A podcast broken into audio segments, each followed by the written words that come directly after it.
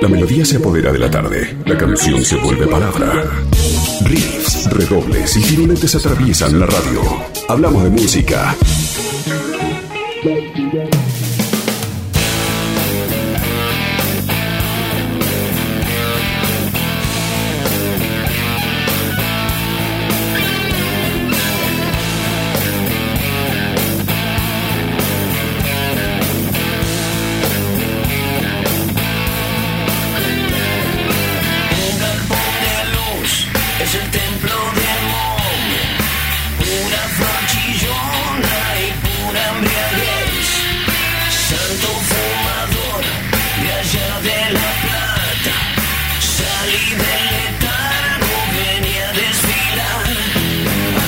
Así habría hace exactamente 20 años lo que sería el último disco de Patricio Rey y sus redonditos de ricota. Así decidían ellos empezar esa experiencia sonora que era escuchar el nuevo disco en ese momento con todo lo que significaba Patricio Rey y sus redonditos de ricota en el mapa del rock argentino. Elegían esta canción que se llama El Templo de Momo, que es un rock and roll con mucha distorsión, como para dar ese mensaje iniciático de un disco que después iba a transitar distintos caminos, porque por supuesto que se trataba de un disco rockero, pero en el que iban a empezar a aparecer algunas influencias y algunas estéticas sonoras vinculadas a la murga, vinculadas a la música celta, por supuesto a la producción con máquinas y a la utilización de la tecnología, que era también una, una herencia del disco anterior, del de 1998, que había sido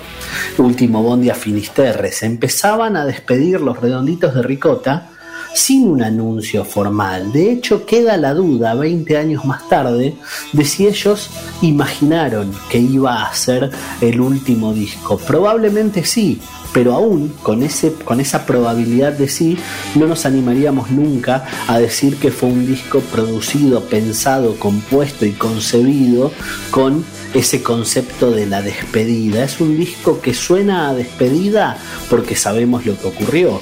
Muy pocas veces fue tocado en vivo, solamente dos, para ser precisos tres, porque la fecha de Montevideo fue doble, pero se tocó en Uruguay y se tocó en el estadio Chato Carreras, todavía se llamaba así, el actual Mario Alberto Kempes de la provincia de, de Córdoba, y nunca más, porque por supuesto desapareció. Los redondos de Ricota se desintegraron, se disolvieron como banda y ahí comenzaron las carreras del Indio Solar y de Sky Bailinson y de todos los otros integrantes de la banda que había generado tanto mito. Templo de Momo era la primera de las 11 canciones que traía Momo Sampler, editado físicamente el 17 de noviembre del 2000, hace 20 años aparecía este disco y con, ella, y con él una discusión sobre cuál iba a ser el futuro de los redondos. El resultado está recontrapuesto y solamente nos queda lo que ya pasó para empezar a pensar lo que fue. ¿Es el disco número 9?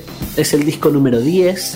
¿O es el disco número 11? Ahí hay otra discusión. Todo depende de qué criterio querramos utilizar para hacer el raconto. Para mí, que soy solamente un fanático o un hincha o un seguidor o llámenle como quieran, es el disco número 11, porque son 9 de estudio que en realidad son 10, porque en el año 1993 habían sacado el disco doble Lobo Suelto, Cordero Atado, que en realidad son dos discos bajo un mismo concepto y en un mismo momento, pero con artes separados, con canciones diferentes y con comercialización, con venta unitaria, es decir, es un, son dos discos más que un disco doble. Si sumamos a Lobo Suelto y Cordero Atado como dos discos, el eh, Momo Sampler sería el número 10 de la discografía de los redonditos de Ricota. A esto hay que sumarle, por supuesto, aquel disco que sirvió como bisagra entre las dos grandes etapas de los redondos, es decir, después de Lobo Suelto y Cordero Atado, pero antes de Luz Belito, que fue ese disco probablemente prescindible que se llama en directo y que tiene muy buena energía pero que desde el audio, la verdad, no representa demasiado. Para el año 2000, los redonditos de Ricota seguían, por supuesto, con la formación clásica, estaban todos los que tenían que estar, había alguna pelea, había egos, pero todavía funcionaban con una, como una banda normal, a pesar de que su entorno no lo era. Había ocurrido todo lo que ya sabemos que había ocurrido y veníamos del antecedente de los shows del año anterior en el estadio de River Plate. Y ahí el, lío que se armó generó, por ejemplo, alguna de las principales canciones de este Momo Sampler. Todo lo que ocurrió en esos desmanes de la cancha de River está sintetizado en una canción preciosa que es la número 8 de Momo Sampler que se llama Sheriff, en la que cuenta la historia de eh, las personas que ingresaron al estadio de River con algún cuchillo. Dice Tramontina Tajeador, es lo que decidió eh, la forma poética que decidió el Indio Solari para describir esos hechos, pero en la propia mm, Sheriff se habla de un fuego en un cañaveral y un kamikaze que ameniza la función.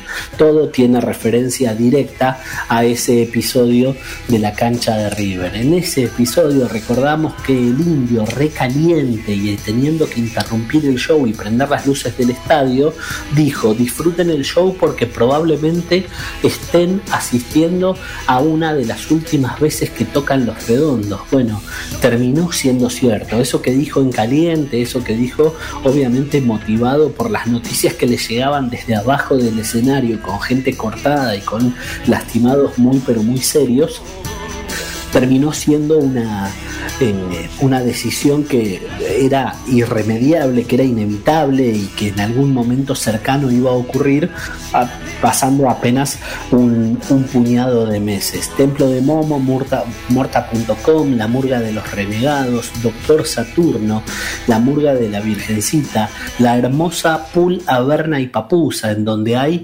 una también todo un espíritu blusero y denso, con una atmósfera muy particular que posicionan esa canción como una de las más bonitas de la discografía entera.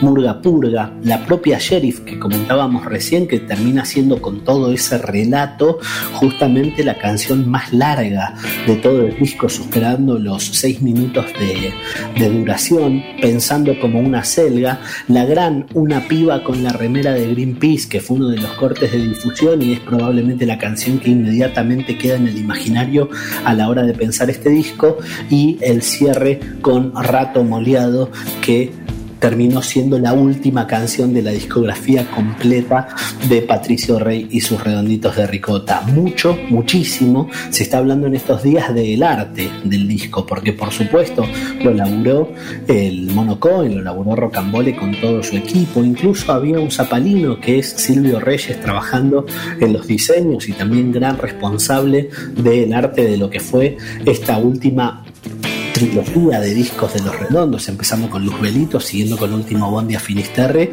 y cerrando obviamente con Momo Sampler, aquel disco que trajo una medalla, aquel disco que era de goma y flexible, aquel disco que tenía un montón de particularidades y yo pienso 20 años más tarde pensadas como para dar otro paso que nunca llegó porque en el medio ocurrió la inevitable separación. Todo eso en el mundo ricotero hacen que Momo Sampler sea un disco absolutamente indispensable. Después nos vamos a meter en los gustos de cada quien para saber si es de los mejores tres, si es de los mejores cinco, si es de ninguno de los mejores, ya directamente tiene eh, que ver con la subjetividad de quien lo aprecie, pero lo que no deja absolutamente ninguna duda es que es uno de los más importantes de su carrera. ¿Y cómo no lo va a hacer si hace 20 años se ponía play por última vez a un disco nuevo, nada menos que de la banda que generó el mayor mito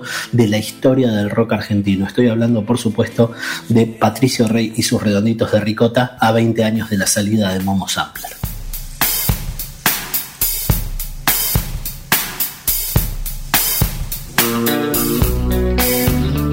Seba Valero, aire fresco, en viento a favor.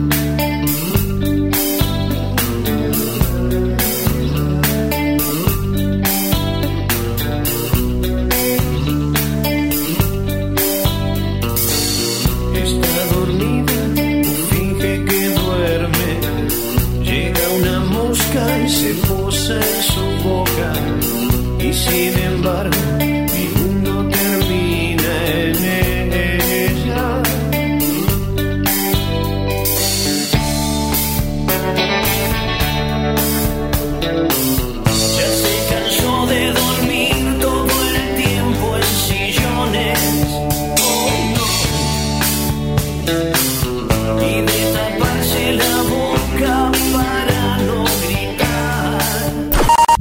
LU5 Podcast. Viento a favor.